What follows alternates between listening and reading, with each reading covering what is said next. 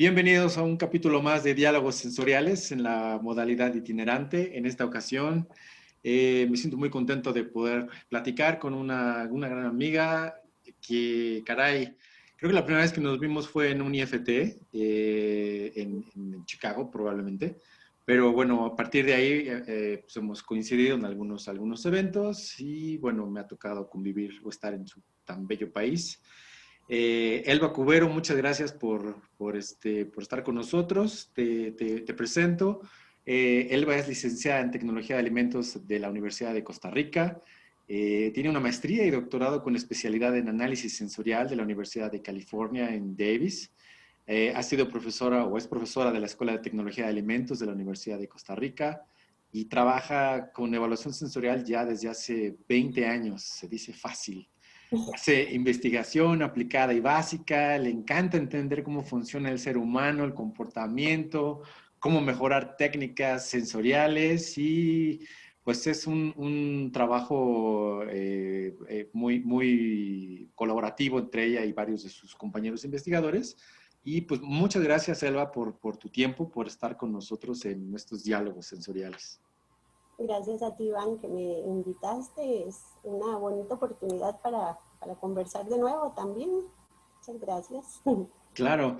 Eh, sensorial en Costa Rica, caray. Eh, hay, hay, mucha gente que, que, desconoce cuál es esta historia en, en, en, en Costa Rica y, y, te pediría que nos contaras cómo, cómo surge la inquietud de hacer sensorial para Elba en, Costa Rica. Por pura casualidad. Ni siquiera me imaginaba nunca estar en un área así. Yo, yo me hice tecnóloga de alimentos porque yo quería ayudar a, mi familia, que siempre, mi, mi, papá tenía lechería y él siempre quería procesar. Y ya yo me había ido a hacer unos cursos de lácteos, y, pero era, eh, eran, mis hermanos eran jovencitos. El más chiquitillo tenía 17 años y tratando de ver cómo hacíamos, al final costaba mucho, estábamos empezando como muy pequeñillos y después de graduarme yo duré como un año tratando y sí, algo hicimos, algo, algo se montó y algo, al, al, o sea, ni siquiera sabíamos para dónde íbamos, pero algo se hizo. Y ya yo dije, no, yo ya tengo que buscar trabajo porque, o sea, yo me siento como jugando y me fui a la universidad, hay una bolsa de trabajo y me apunté y al día siguiente me llamaron que si yo quería trabajar en la universidad. Y yo, wow. Y era medio tiempo, entonces me servía montones porque yo podía seguir con lo de la familia y con trabajito ahí. Pues mi tarea, adivina qué fue. Hacer un curso de análisis sensorial, hacer un curso. ¡Wow! Pero el problema es que yo ni siquiera sabía que era análisis sensorial, porque a mí ni una clase me dieron de análisis sensorial en todo el programa. Entonces yo estaba asustadísima, yo decía, ¿cómo voy a hacer algo que yo no conozco? O sea, yo me puedo poner a leer.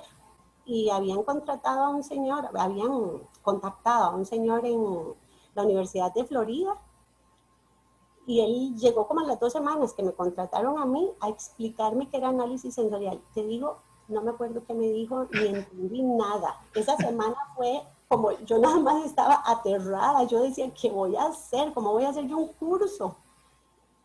Y como al mes aparece Michael O'Mani en Costa Rica, ¿me vas a creer?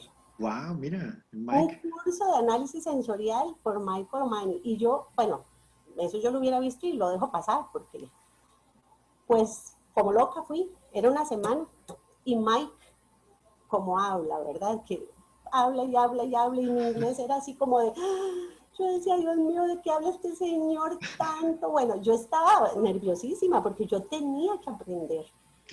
Resulta que yo, pues, por supuesto me acerqué a Mike y le dije que, que yo tenía que preparar un curso y que probablemente lo tenía que dar y que yo no sabía nada. Pues me invitó, me dice, ¿por qué no vas a California, a un pueblito pequeñito en el norte de California, a una pasantía? Y por supuesto, yo dije, por supuesto que me voy, es que yo me sentía inutilizada para hacer lo que me pedían. Pues empecé a averiguar y por dicha había un convenio entre la Universidad de Costa Rica y la Universidad de California y a través de ese convenio logré irme. Y pasé seis meses con Mike trabajando, llevé los cursos que él da y bueno, como si fuera un estudiante más llegué. Pues yo ahí ya, ahí ya me quedé prendida de análisis sensorial. Ahí fue donde yo dije, esto me encanta, esto me gusta mucho. Y yo estaba, eh, cuando yo llegué, por supuesto no conocía a nadie y me quedé en la casa de la secretaria del, del programa de graduados de, de, de Food Science, de, de Lucy Davis. Y ella me decía, regrese, regrese a hacer la maestría, porque ni por aquí me hubiera pasado a mí. Y yo, ay Dios, ¿será que puedo? Y bueno, lo cierto fue que yo volví, pero con toda la intención de regresar a Davis. Y empecé a averiguar y a tratar y la universidad no me apoyó. Entonces, pero yo ya había hecho la solicitud. O sea, yo sí presenté mi solicitud de ingresar al programa de maestría antes de venirme, porque creo que era en marzo y yo me regresé acá en mayo. Y el programa empezaba en septiembre, finales de septiembre. Entonces, eh, había una política en esa época de tratar de que la gente no se especializara. Yo todavía a estas alturas no lo entiendo, ¿verdad? Creo que era una forma de mantener a la gente bajo control, no sé, era una cosa extrañísima. Lo cierto fue que ya conforme fueron pasando los meses y yo vi que iba a ser bien difícil, se hizo una asamblea de escuela y ahí me dijeron que no, que no me apoyaban, que yo no me podía ir. Pues renuncié. Mm, renuncié a U. Ok. Y bueno, yo tenía unos ahorros y yo le dije a mi papá, vea, son, yo voy por año y medio porque no alcanza para más. Necesito plata y resulta que parte de las cositas que yo había ayudado a hacer estaba entrando platita. Ah, qué bueno. Entonces él me dijo que sí, que él me ayudaba. Pero así, ¿verdad? Limitadísima, sin beca, sin nada. Y ya, volver a coger los cursos que ya yo había llevado, ya se me hacía más fácil. Entonces ya no cogía tres, sino cogí cuatro para ir más rápido. Sí. Y pues sí, más o menos en cuatro, bueno, la idea era un año un poquitito y sí me quedé, pero ya empecé a, a, llevar asistencias y ya entonces ya tenía platita que me daban allá en, en, Davis y por supuesto ya entre todos empezamos, los que llegamos a hacer maestría, todos queríamos quedarnos a hacer doctorado. Y la especialidad de sensorial todavía no tenía doctorado cuando yo llegué, pero ese año la aprobaron. Entonces, la primera que iba a entrar casi a hacer doctorado en, en especialidades sensorial era yo, porque si yo quería hacer sensorial, que lo habían hecho montones eh, de gente antes con cualquiera de los profesores, llevaban otra especialidad, química o ingeniería con sensorial. ¿Verdad? La, la especialidad la hacían en otra cosa, pero aprendían sensorial. Entonces yo, yo casi, casi era como la primera que iba a, a solicitar la especialidad de sensorial. Y al final sí, sí se abrió y, y yo me quedé. Y claro, sin beca, otra vez. Ay, fue duro, fue difícil. Pero muy satisfactorio, ¿no? Yo ahora vuelvo a ver para atrás, fue... Ay, yo a veces digo, pues, qué tonta que hice, cómo me sacrifiqué, pero fue tan bonito, yo ahora no lo cambio. Y aprendí mucho, porque una de las cosas que a mí me preocupaba mucho era que aquí no había realmente sensorial. Sí había un laboratorio, sí había un poco de servicio a la industria, pero eh, eh, eh, ese laboratorio estaba montado desde hace como 20 años y no había evolucionado mucho. Entonces yo cuando empecé a ver todo lo que había y que yo no lo entendía, yo decía, ¿cómo me voy a regresar a Costa Rica a medias? ¿Quién me va a ayudar? Y bueno, yo hice la maestría con Michael O'Mani. Después, cuando ya decidí que iba a hacer el, el doctorado, fue con el doctor Guinard. Pero bueno, con él trabajé un año y no lo logré, porque él tampoco tenía dinero como para pagarme y era medio complicado, o sea, tenía que trabajar casi tiempo completo en otra cosa y además hacer el doctorado, yo no lo logré. Y ya me iba a venir cuando Anne Noble, la otra profesora que trabajaba en sensorial, en neurología, me llamó, yo le tenía terror. la doctora Anne Noble, ¿no? Yo siempre que pasaba, yo se lo, yo, o sea, esto lo sabe Anne perfectamente porque yo se lo decía. Yo pasaba por el pasillo y estaba en, en su oficina agarrada del pelo con un estudiante, peleando. Y yo, yo con esa señora no puedo trabajar, a mí me da terror. Y ella me trataba dulcísima, lindísima, o sea, yo no, nunca, nunca puedo decir que yo le tenía miedo porque me hubiera tratado mal. Pues resulta que me llama y me dice, venga, y me sienta y me explica, me dice, vea, no se vaya así porque usted se va a ir frustrada. Es un ratico, no se meten, no se meta en el doctorado, no haga nada, pero quédese conmigo y aprenda algo y si usted decide después lo hace. Pues bueno, dije yo, no, sí me voy a meter en el doctorado, de una sola y me meto con ella. Y claro, o sea, me hubiera arrepentido toda la vida. Es una de las personas más buenas que conozco en todo sentido, buena profesional, buena persona. Aprendí mucho de ella en, todos los sentidos y, y, y, ella es la que me dice que yo soy el combo más simpático que puede haber en esta tierra porque estudié con tres profesores. Sí, caray, te tocó eh, Jean Javier, eh, bueno, Anne, por supuesto, y Mike, ¿no? Mike Colomani. Y, y con Mike eh, fue, yo pienso que hasta me salió bien porque Mike es demasiado básico, ¿verdad? Como muy científico. Entonces es como nací ahí. Entonces yo soy un poquillo rígida en ese sentido. A mí me cuesta salirme. Entonces ya cuando, cuando pasé por Guinard fue mucho práctico, aprendí muchas cosas prácticas porque yo tenía que trabajar con él, yo no estaba haciendo ni siquiera mi proyecto de investigación, yo estaba trabajando en los proyectos que él tenía. Entonces aprendí muchas cosas prácticas que de otra forma, solo en una empresa tal vez las hubiera aprendido. Y con Anne aprendí a hacer mucha aplicación y me dejó muy libre, entonces me tocó aprender y leer y hacer mucho sola. Padre. sí, fue bonito. Y luego, bueno, ya yo estaba en si me regresaba o no me regresaba, bueno, me regresé. Sin trabajo, sin saber, yo, yo creí que yo iba a poner como una consultoría, perdón. No, qué fuerte regresar sin trabajo y qué voy a hacer de mi vida ahora, ¿no? No, la peor parte fue la plata que gasté, porque yo iba por año medio y me quedé, santo Dios, y yo decía, ¿y ahora qué hago? Porque, bueno, lo cierto fue que me llamaron de la universidad como al mes de haber llegado, que si quería trabajar con ellos. Y yo, hmm, veré. Pero bueno, yo tenía una situación entre manos con mi papá enfermo y yo dije, la verdad, sí voy a trabajar porque era medio tiempo otra vez. Entonces, medio tiempo en la universidad y el otro medio tiempo acomodándome porque estaba completamente perdida.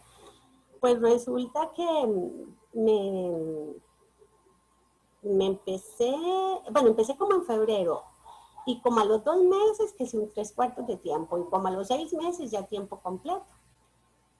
Y después empecé a, ¿cómo se llama? A, ya que si montaba proyectos de investigación, casi llegando y, y la verdad había, había poca gente montando investigación en todo sentido, ¿verdad? No solamente sensorial y por supuesto yo empecé con sensorial y me trataron también de como de incorporar al centro de investigación, pero yo ahí sí no quise meterme porque yo no quería pisarle los pies a la persona que estaba trabajando en sensorial, o sea, si ella quería trabajar conmigo, perfecto, y trabajamos, por dicha, sí trabajamos, pero yo no quería entrar a imponer, digamos.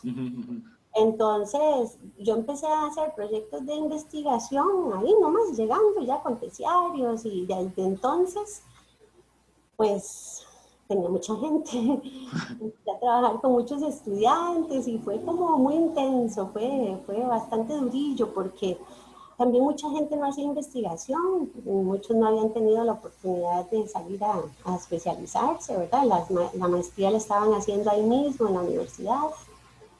Entonces, yo sí, yo sí soy de la idea de que uno tiene que salir de la misma universidad y hasta del país para después regresar y aportar, ¿verdad? Y claro, este, pues sí, se me acercaron muchos y por eso te digo, trabajo con mucho, yo colaboro mucho con los proyectos, digamos, no solo son mis proyectos míos los que yo desarrollo, sino que mm, estoy en muchos proyectos con otras eh, compañeras, que, qué sé yo, por ejemplo, he trabajado con gente que ha hecho microbiología en huevos Y, y yo trabajo con ellos en la parte sensorial, por ejemplo. o sea, uno no le ve como mucha conexión, ¿verdad? Eh, claro, tiene, tiene total conexión, claro. Wow. Sí, y, y, bueno, la verdad es que sí, sí he estado como en, bastantes proyectos, por supuesto aplicado, ¿verdad? Sí.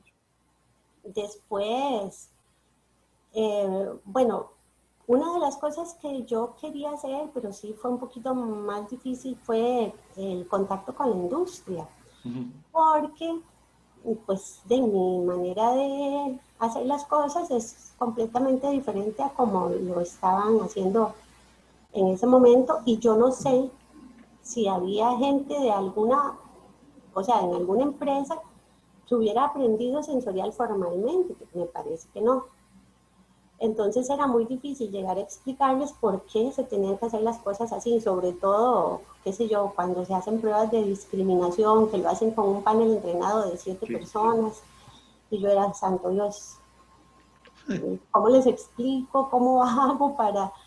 Entonces era complicado, digamos, a mí me veían más como científica que como alguien que podía ayudarles. Sí. Y bueno, empecé a hacer yo mis proyectos y de alguna manera terminan aprendiendo, buscando a la persona que en algún momento hizo un proyecto. Se meten a la universidad y buscan un proyecto y entonces me encontraban a mí y empezaron ya a contactarme. Y sí hice algunos proyectos con empresas. No, no he hecho como proyectos muy grandes porque para hacerlo con empresas yo tengo que cobrar, ¿verdad? Como una, una extensión de la universidad.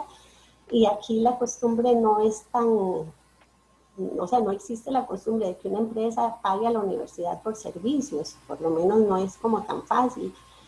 Pero sí, sí, sí, he logrado tener ese contacto con la industria y hay algo que,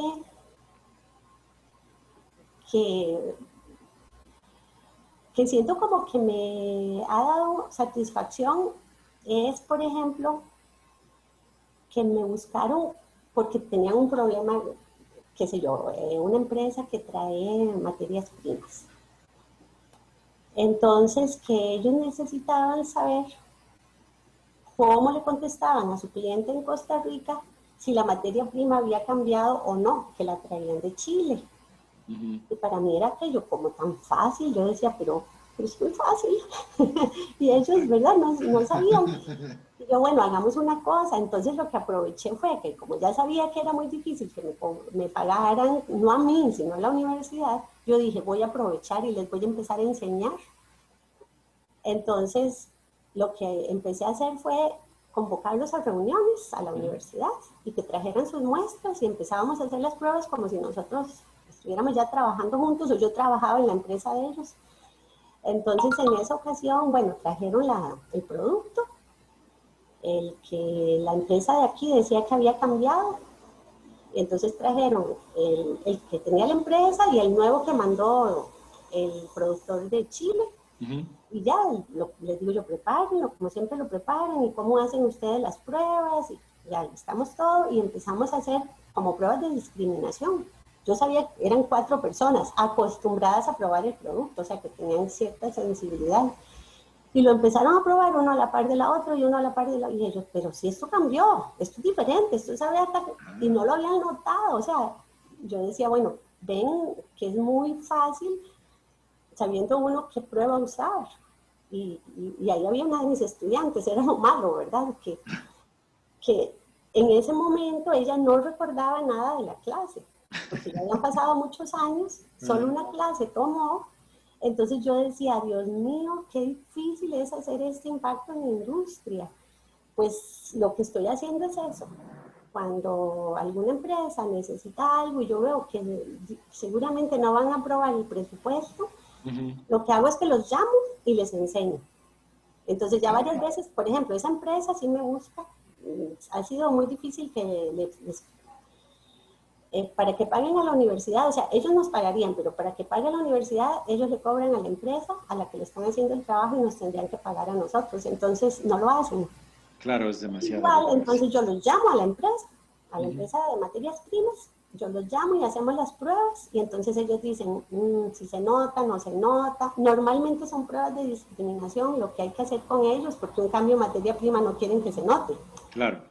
Entonces ya por ahí yo siento que por lo menos ese grupo de personas ya están caminando muy, muy bien. Ahora, este, bueno, hay otra empresa grande bastante grande que no, es, no hay personas conocidas, digamos, no son egresados de nosotros, de la universidad, de, en, en, la Escuela de Tecnología y Alimentos, no son egresados de nosotros. Pero la persona está muy interesada en aprender, entonces cada vez que tengo la oportunidad los traigo al curso, que les doy a los estudiantes para que ellos sean como un caso de la vida real que tienen que resolver. Entonces se ponen felices de que alguien les resuelva un problema ahí, porque están mis estudiantes resolviéndoles el problema, pero yo estoy encima, ¿verdad? No va a quedar eso solamente a criterio de un estudiante. Y siento que eso tal vez lo que no había logrado a través de asesorías como extensión de la universidad, tal vez lo logre así, en, en pequeñas reuniones, con gente que sí quiere aprender. ¡Wow!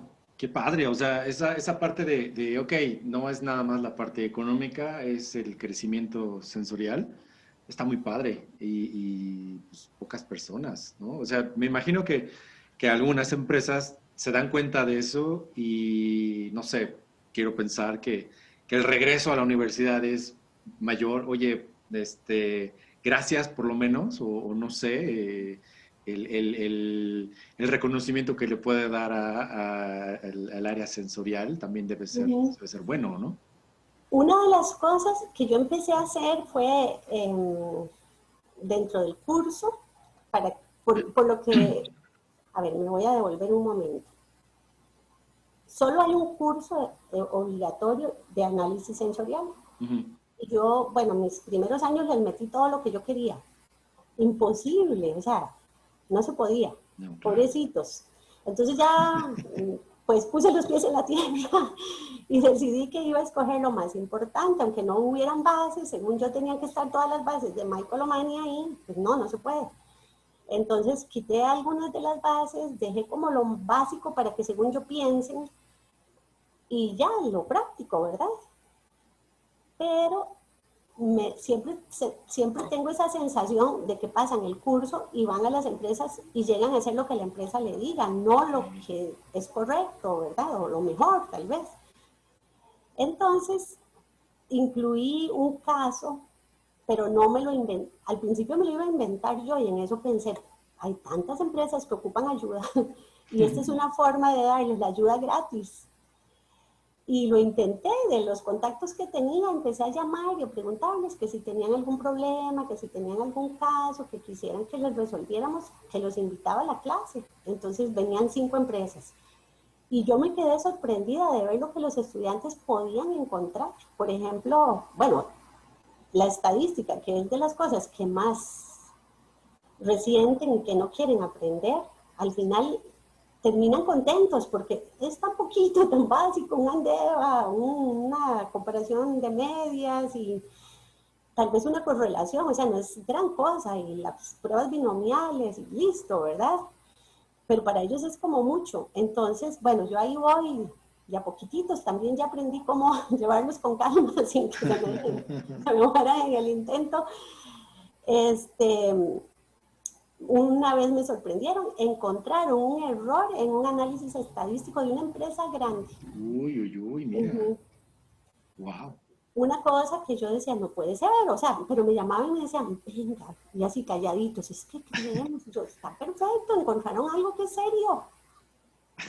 Todos espantados. Y es que la, la, estadística nos da miedo, ¿no? O sea, es como estadística. Voy a hacer varianza, ¿no? Una, una sumatoria al cuadrado. Sí, claro, claro, nos da, nos da pánico. El problema es pasar esa parte matemática a algo real. Claro. Y por dicha, con Michael Omani, esa parte fue la primera que yo pasé, ¿verdad? Yo iba aterrada, yo me había leído un libro de estadística antes de irme de aquí para, para entender algo. Y claro, cuando llegué, él presenta todo tan fácil, ¿verdad? Como dice él en inglés, entonces hay que ponerlo en español. Y, y, la verdad es que, bueno, es poquito lo que uno les tiene que enseñar en un curso básico, ¿no? No nos metemos ni en estadística multivariada siquiera, ¿verdad? Claro. Ya para, las, para los trabajos de investigación sí, pero, pero lo van aprendiendo en el camino. Entonces, a mí esa parte me gusta porque, aunque ellos no hagan sensorial, también llevan una basecita de estadística que, que les gusta, que ellos ya aterrizaron, ya entendieron qué quería decir una, una una, una nova. A mí, me, a mí aquí ya me están este, eh, como corrigiendo, porque yo digo Andeva, cuando yo volví yo decía, ¿cómo se traduce todo? y yo traduje todo, pero ahora la gente dice en inglés, ANOVA. Entonces, yo voy a seguir diciendo Andeva, probablemente. Y entonces, esa parte me gusta mucho porque donde ellos cogen aquel montón de matemáticas y aquel montón de fórmulas de dos cursos que llevaron de estadística antes, y logran ver cómo lo aplican y quedan así como, es esto, o sea, como tan fácil, tan fácil. Exactamente. Sí, eso es, apasiona. Exacto, y es eso, eso creo que es lo padre de, de, de, la ciencia sensorial, ¿no? Cuando la puedes transmitir, algo tan, tan sencillo y que lo haces ver como, pues es amigable, no le tengas miedo, ¿no? Eso está muy padre. Qué, qué, qué, qué padre. ¿Tú, te acuerdas de alguna eh, situación muy padre? Entiendo que esto que nos estás platicando debe ser muy satisfactorio, pero algo que digas, no, es que esta, esta situación con este estudiante fue lo, o un tesista o la industria, algo que te haya dado demasiada satisfacción, lo, te lo, lo, lo, tendrás, ¿tendrás alguna memoria así? vamos a ver. Es que tal vez, no sé si siquiera tiene que ver con la parte sensorial, pero eh, bueno, yo como siempre tuve proyectos, siempre tenía, es verdad, siempre eh, había a veces carencia de proyectos de tesis, entonces ellos sabían que aunque tal vez les daba miedo sensorial, venían conmigo porque no les quedaba más remedio, porque yo era la que tenía las tesis. Pero entonces, bueno, en el camino, de todas formas, yo trabajaba con ellos. O sea, no se quedaban solitos. Eh, eh, yo tenía que estar con ellos porque no estaban acostumbrados a estar en el laboratorio y hacer las cosas solos. Y la parte de análisis de datos, pues yo siempre la hacía con ellos también. No, no los dejaba solitos, a menos que ya ellos me dijeran, yo esto lo aprendí, lo aprendí en alguna parte, entonces lo hacían, yo lo revisaba y estábamos bien.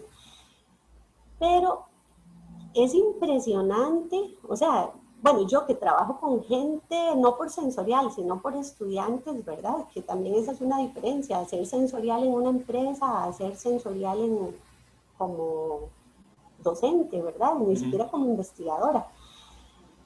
Eh, todo lo que pasa con los estudiantes, ¿verdad? Y ya uno metido en un laboratorio, ay, a mí se me parte el alma. Yo tenía un estudiante que perdió el curso de sensorial y nadie lo había perdido. Y, y cuando me di cuenta que el muchacho no llegó al segundo examen, ya busqué a un amigo que yo veía que él hablaba y yo decía, ¿qué le pasó a este muchacho? Y me dijeron que no sabían, que, que creían que, de que no iba a volver al curso. Entonces yo les pedí que me hablara, ¿verdad? Que, pues bueno, como al mes volvió y le digo yo, ¿qué fue lo que pasó? ¿Por qué no hizo el examen? Y yo quería darle otra oportunidad. Yo había visto que el muchacho era bueno, o sea, no, no yo, yo doy tres cursos. En el primero casi no los conozco mucho porque es como muy, este, yo, yo soy la que da las clases, ¿verdad? Es, es más como, como una clase común y corriente, digamos. No hay laboratorios, ya me trato de aprender los nombres donde hacen alguna preguntita, pero esa interacción falta. En sensoriales donde los llevo a conocer perfectamente.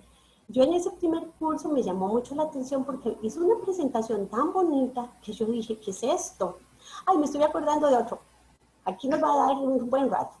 Bueno, pues, resulta, resulta que eh, llegó a hablar conmigo y tenía problemas económicos.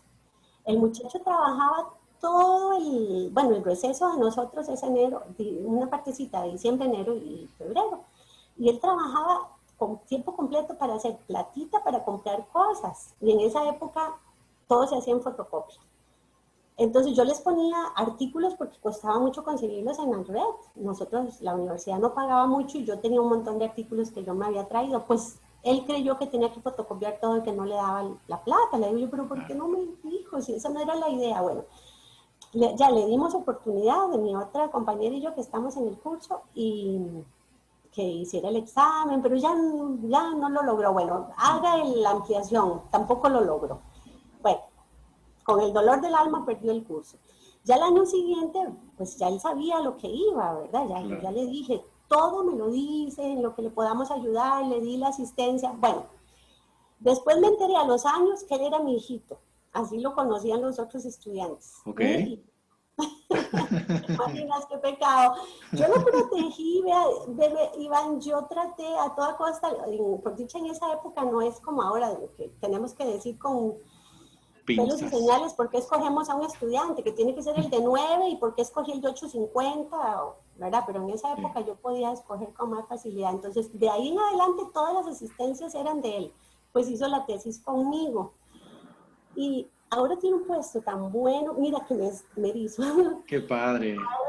uy, hasta que me dan de verdad ganas de llorar, porque un día de estos me estaba acordando de que él tiene un buen puesto de trabajo y, le costó tanto. Y, y, por dicha nos dimos cuenta, ¿verdad? De poder ayudarle un poquitito, porque, porque ellos a veces se sienten muy solitos. Entonces, eso es horrible. Y después, para quitarme las lágrimas, Después ahora me estaba acordando de otro que está todavía en la universidad. Este ha sido el problema de todos los cursos. Nosotros, los, compañeros en la, en la, en el comedor, ahí nos juntamos y ahí hablamos y ahí aparecen historias de terror. Pues hay una compañera que da clases un ciclo antes que yo. Y ella hablaba de este muchacho, es que ustedes no saben, no llega a las, era microbiología, entonces, si ellos no llegan a la clase a hacer la tinción o lo que sea, ya perdieron ese laboratorio. Él no llega y se lograba salir con las suyas, o sea, no perdía la nota. Yo decía, Dios mío, ya me toca a mí, el otro semestre me toca a mí ese muchacho tan horrible. Ay, no, viera si yo estoy traumatizada, porque a mí me han tocado estudiantes espantosos. Pues bueno, lo cierto fue que llega, llega el momento del muchacho, y yo, ¿cuál será el muchacho? Yo solo veía que uno llegaba tardillo, pero esa es mi clase en la que yo doy clases magistrales y si quiere llegar, llega y si no quiere llegar, no llega. Pues les toca hacer una presentacioncita y se ha puesto a hacer su presentación con los bracillos para atrás, viendo para arriba y haciendo su... A mí me dio una ternura, yo decía, se lo aprendió de memoria. Él no quería fallar en absolutamente nada. Y dije yo, ¿será este? Este es el que llega tarde pero ¿cómo es posible que sea ese monstruo que decía mi compañera? Yo, bueno, ni modo, pues era este, pero yo no le veo nada raro. Y, pasó el ciclo y yo decía, ahorita me hace algo, ahorita me hace algo. Y yo espere y espere. Nunca pasó.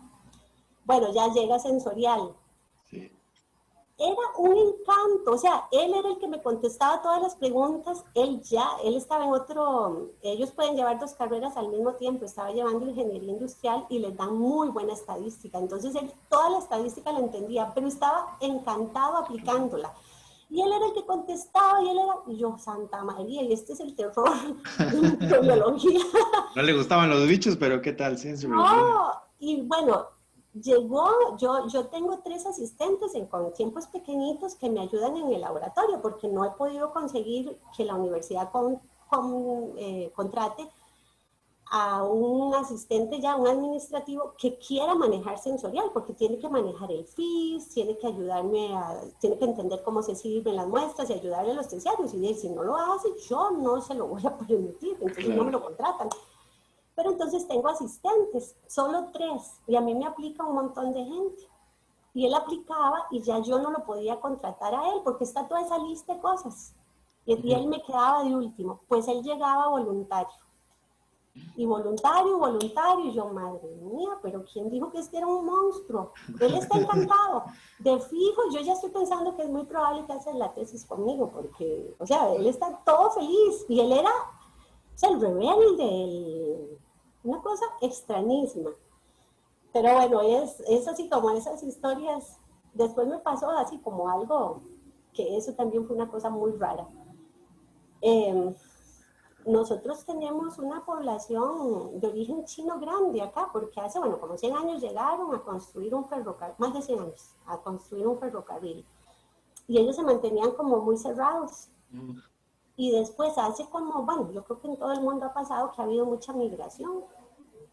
Pues resulta que este, esta muchacha, excelente, buenísima, yo era colaboradora, yo no era ni la directora, ni sí le estuve ayudando, sí estaba dentro del grupo asesor de la, del trabajo final de graduación, pero su profesora guía creo que fue que quedó embarazada y entonces yo fui la que quedó a cargo de ella.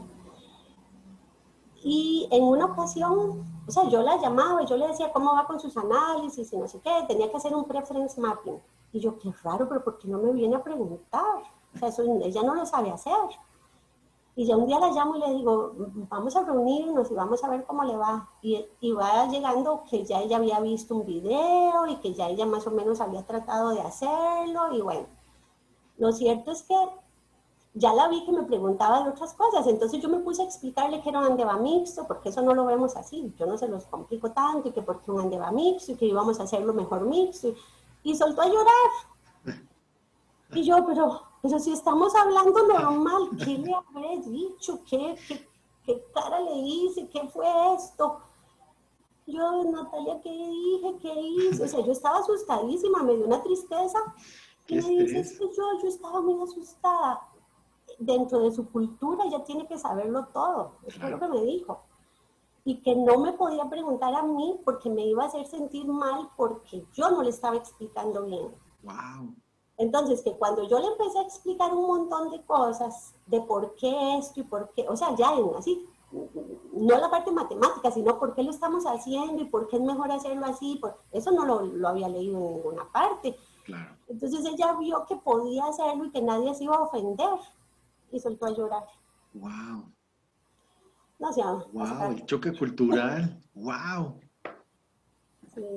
Híjole, qué, qué, qué bueno, a mí, a mí me ha llevado de sentimientos también, me, emocionó bastante el, esta historia con, el chico que ahora tiene un gran puesto, este, este, esta persona que, sensorialmente pues, le agarró ahí su, punto y con esta chica, Natalia, de mencionado, ¿no? Natalia, sí. Es, sí. es caray. Y ahora está trabajando en la empresa con la que yo he estado trabajando muy de cerquita, entonces es muy probable que la siga viendo. Qué padre, qué, qué, qué, satisfacción, caray, eh, que, que, tengas esas historias de éxito, ¿no? Casos de éxito les llaman, pero pues más bien personas que, que les pudiste llegar a, sensorialmente a, motivar y a que sean unos profesionales padrísimos. sí, pero a veces sensorial, de hecho, no, no, tal vez. Yo creo que las semillitas sensoriales las llevan, pero, pero digamos que el hecho de tener que acercarme mucho para ayudarles, es también uno conoce otras cosas que, que como profesionales también no les va a ayudar si eso no lo resuelven, ¿verdad?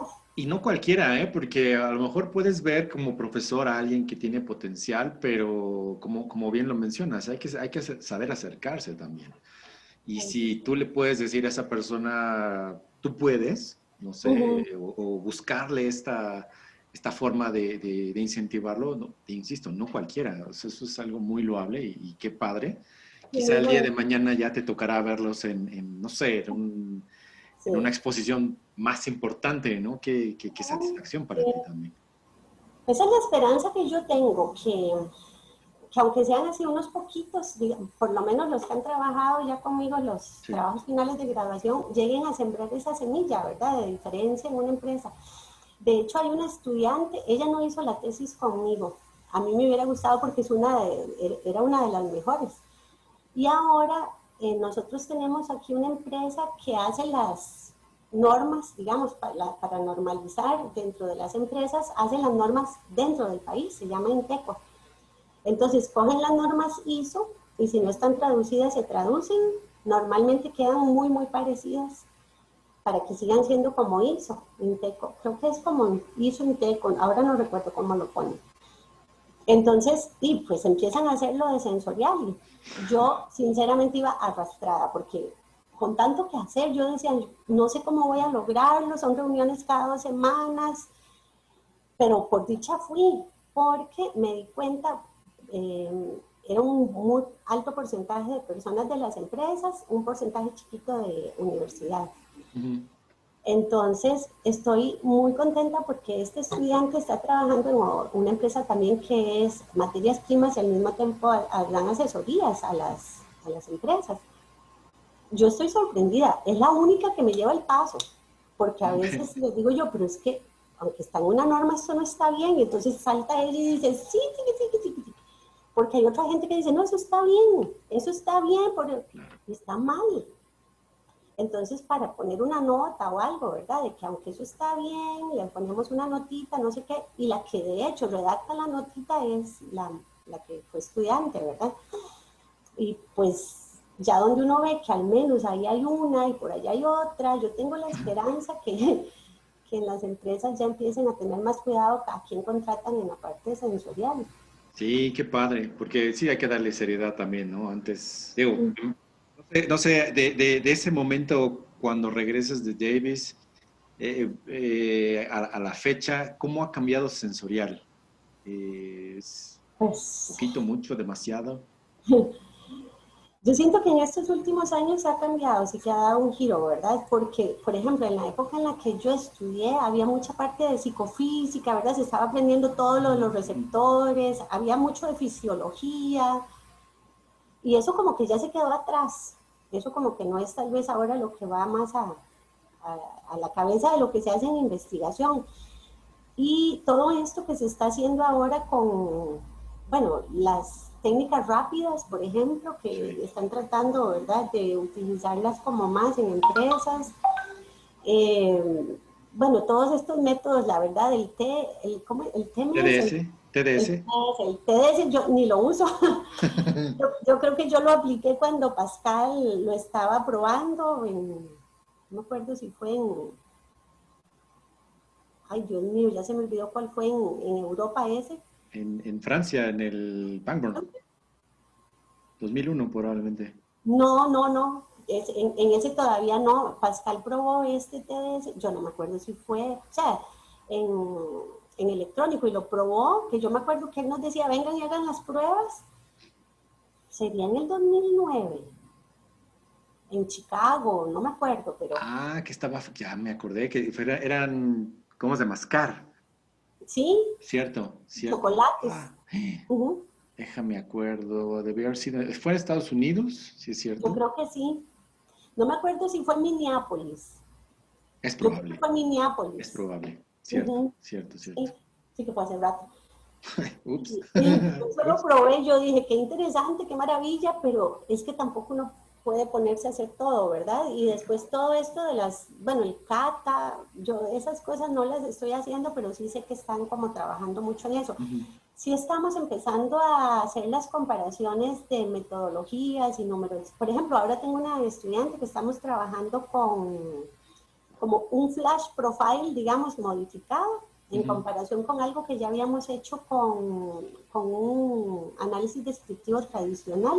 Sí. Y, y bueno, en eso estamos también, con, hasta con un poco de limitaciones en, en el paquete estadístico para hacerlo, pero bueno, todos son retos y ahí estamos trabajando con R y aprendiendo entre estudiantes y yo. Entonces está bonito. Qué padre, qué padre. O sea, sí, sí sí te tocó también esa evolución de hacerlo a mano, ya tienes programas de, todo, ¿no? Qué, qué, padre. Oye, hay una, una, parte de estos diálogos que le hacemos a, una serie de preguntas a los entrevistados, no con mayor afán, simplemente de entender un poquito los gustos y, y preferencias hacia algunas cosas. Entonces son, si lo vemos de alguna forma, una 2 AFC, o sea, no, hay, no se valen empates, y eh, vaya, comenzaré con una pregunta, me imagino que sencilla. Por ejemplo, eh, ¿Deportivo Alajuelense o el Saprisa? Santa María, no es tan sencilla, yo no soy buena para el fútbol. Creo que Alajuelense. ok. Eh, un, un, guaro o una cerveza? Ay, Ay, madre, guaro. Soy mala para el amargo. Ok. Y, eh, por ejemplo, una, una, prueba triangular o una prueba tetrada? Ah, yo amo la tetrada. Ok. Eh, ¿Una eh, análisis descriptivo tradicional o métodos rápidos? Análisis descriptivo tradicional. ¿Un, ¿Un, ceviche o un gallo pinto? Gallo pinto. Ok, muchas gracias. Conoce las comidas, Iván. Yo dije, ¿ahora qué hago yo con la comida mexicana? No, hombre. Yo nunca había ido a México y ahora en febrero, por dicha, pude ir. ¿Y qué tal? ¿Qué, qué te tocó probar de por acá? ¿Tacos al pastor? Querétaro, que es donde hay una de mis amigas que tenía casi que desde que fui la última vez a, a Davis la, la, había visto. Ajá. Y ay, yo amo el mole. Uf. Y, bueno, no podía comer el mole poblano porque tenía una alergia ahí a las almendras, pero comí el mole verde. Ay, bueno, si yo me lo hubiera podido traer, aquí estoy comiendo mole verde y todo, comí pozole. Uf. Las gorditas que las probé como tradicionales de maíz azul, ay, bueno, todo me encantó. Lástima, no pude probar el pan, que sé que es riquísimo, pero tampoco podía comer trigo, pero comer. Wow. No, el pan aquí es una, es un vicio, o sea, pan hay de todo. Te puedo decir, adelantar un poco que vamos a tener un entrevistado, ah, no sé, que va a describir el mole. Un poquito, entonces ahí se va a estar, va a estar bueno, vas a ver. Eh, sí, no, aquí, aquí somos dragones, este, yo, a mí me, me gusta decir que soy dragón profesional, por eso, cuando estuve por allá con, con, ustedes, sí probé y me encanta el batido de moras. Es, es como mi, mi, hit, ¿no? Trato de, de, probarlo siempre. Y pues las comidas también, ¿no? Es, es, eso es como fantástico. Es una experiencia que, que, que, al lugar donde, donde uno tiene, va de visita, debe de probar, ¿no? Lo hiciste, experimentaste y wow, wow. Qué bueno que probaste. Probar, porque ahí uno ve mucho de la cultura. Es, Exacto. Y mira, tendrás que regresar ahora en septiembre, en algún septiembre, para probar este, si ya le entraste al pozole, el, el, el chile en nogada, que es también un plato. ¿Chile? En nogada. Es, en nogada. Tiene nuez, caray. No, más bien no va a ser. Bueno, se le puede. No, no, no. lo mío es eh, pasajero. Es ah, un okay. de, de, de, que, que se arregla pues en un año. Ah, bueno, bueno, bueno. Sí, entonces, mira, tiempo suficiente para que lo, lo puedas probar. Es algo muy, muy padre. Pues Oye, seguiré el consejo. Sí. Oye, pues eh, para, para, ir un poquito cerrando esta, esta conversación, ¿tú, tú qué, qué, le dirías o qué le dices a estos chicos nuevos que están llegando contigo o, o preguntan, oiga, eh, profesora, ¿qué, ¿qué, es este, qué sensorial? ¿O qué, qué, ¿Cómo los invitarías a que siguieran el camino sensorial? Bueno, yo, yo, yo, siento que tal vez ahora no tanto, pero al inicio había mucha mm, como resistencia porque análisis sensorial lo veían como parar a cualquiera en el pasillo y decirle, pruébame esto, ¿y qué opina, verdad? Pero eh, poquito a poco, digamos, eh, yo, yo, lo que les digo es que poquito a poco tienen que ir aprendiendo que hay muchas técnicas que tienen una razón de ser y que es bueno que aprendan eso que está atrás, no solo mecánicamente hacer las cosas, sino aprender por qué este sí y por qué este no en un momento y por qué este sí en otro momento. Y que lo que un ser humano hace, nada lo va a poder imitar. No lo puede imitar un instrumento, no lo puede eh, predecir, ni siquiera las ventas, que uno tiene que aprender a cómo percibe el ser humano. Por eso esa es la parte que a mí también me gusta mucho, porque a veces hay errores en las formas de hacer las aplicaciones de los métodos y si uno entiende cómo funciona el ser humano, entonces uno puede darse cuenta que hay algo que está funcionando mal, ¿verdad? Si uno, si uno lo comprende. Entonces, que, que como es una, un área tan interdisciplinaria, tiene que ver con fisiología, tiene que ver con psicología, tiene que ver con estadística, tiene que ver con toda la parte ya sensorial propiamente dicha de las técnicas, que es un área muy completa y que esa área precisamente nos va a dar información que nada, ningún otro instrumento nos va a dar. y que si se hace sensorial y necesitan hacer algo más, está bien, pero si solo sensorial es lo que quieren, ya tienen una, un instrumento fuerte para tomar decisiones. Entonces, bueno, por ahí, digamos que yo los motivo y ya poquito a poco empiezan a, ir viendo lo que les estoy diciendo. algunos no les gusta porque sienten que es mucho, ¿verdad? Toda esta parte psicológica, toda la parte de estadística, pero a los que les gusta, la mayoría, yo, yo, a nosotros nos hacen evaluaciones y les preguntan, ¿tenía interés? Y continúo con interés. Tenía interés y no tengo ya interés. Tenía algo de interés y aumentó mi interés. Y normalmente señalan eso. Wow. No, no tenía interés y aumentó el interés. Porque no lo conocen. Entonces, sí, sí, hay que, sí hay que encontrar una manera de dárselos a entender, tal vez muy simple al inicio, para que después ya tengan entusiasmo por seguir. Sí, sí, caray, qué, qué, paciencia, qué dedicada eh, eres en este sentido, ¿no? Es, es buscarles el, cómo, porque seguro, no sé, has tenido más de mil personas en tu cargo. No, eso estaba sacando cuentas, tengo bastantes estudiantes, ya no recuerdo a veces los nombres, eso me da mucha lástima, pero... No, pero seguramente los ves y... Sí, sé quiénes son. Eh, eh, ¿qué, es lo que más te gusta? Te puedo decirlo, pero más bien me encantaría preguntarlo, lo, lo, voy a preguntar, perdóname. ¿Qué es lo que más te gusta de sensorial? Mm, bueno, a mí me, pero me encanta hacer los diseños, pensar qué es lo que sirve para esto que la persona me está pidiendo. O sea, me, eso es de las cosas que amo por eso te digo que aunque la empresa no me pague, yo los llamo. Porque de paso aprenden y yo estoy haciendo algo que me gusta mucho, ¿verdad? Ver cómo, cómo se resuelve algo. Es como, como ser uno de verdad el investigador. Tengo esta incógnita y cómo la resuelvo. A mí eso me gusta mucho. Y también me gusta mucho tomar los datos. Yo, yo cuando puedo, voy al laboratorio y me meto con los estudiantes y voy afuera y llamo gente y a mí me gusta mucho esa parte, o sea, si, si hubiera sido feliz probablemente siendo la, la, persona de sensorial en una empresa, porque me gusta, me gusta tomar los datos, me encanta ver los resultados y saber qué pasó, o sea, estoy deseando tener los datos en la mano. Qué padre, wow, wow, qué, qué, qué bonito. Eh, Elba, muchísimas gracias. Eh, vaya, podemos seguir esta plática mucho más tiempo, eh, pero bueno, entiendo los tiempos. Eh, ¿Algo más que, quisieras agregar?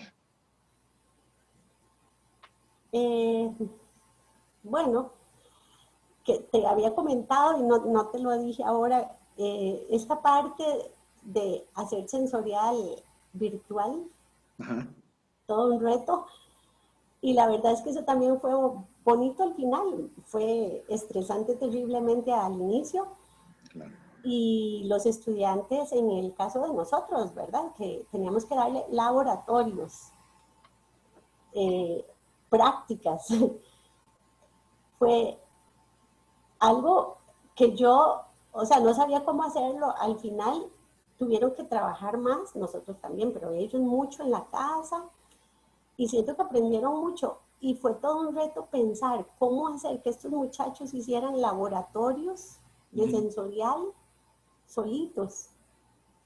Y lo lograron, por lo menos de los, ellos nos tenían que mandar fotos de lo que hacían y de lo que nos mandaron se ve que, que sí pusieron como mucho entusiasmo. Entonces yo siento que cualquier reto yo pienso que lo podemos lograr con ganitas de hacer las cosas. Claro. Wow, qué padre. Pues este, ya, ya nos contarás después más este, más vivencias post-COVID, ¿no? Ahora con esta, esta pandemia. Eh, yo agradezco muchísimo, muchísimo tu, tu tiempo, tu disposición, tu, el que hayas compartido estas vivencias.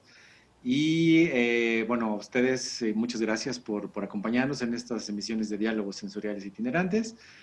nos, nos, veremos en las siguientes. Si les gusta, compartan, comenten el video si no, no digan nada, simplemente. Y este, muchas gracias, Elba. Muchísimas, muchísimas gracias. Un abrazo hasta allá, hasta, hasta, hasta, acá. Gracias a ti, Iván. Y nos vemos hasta la próxima. Chao.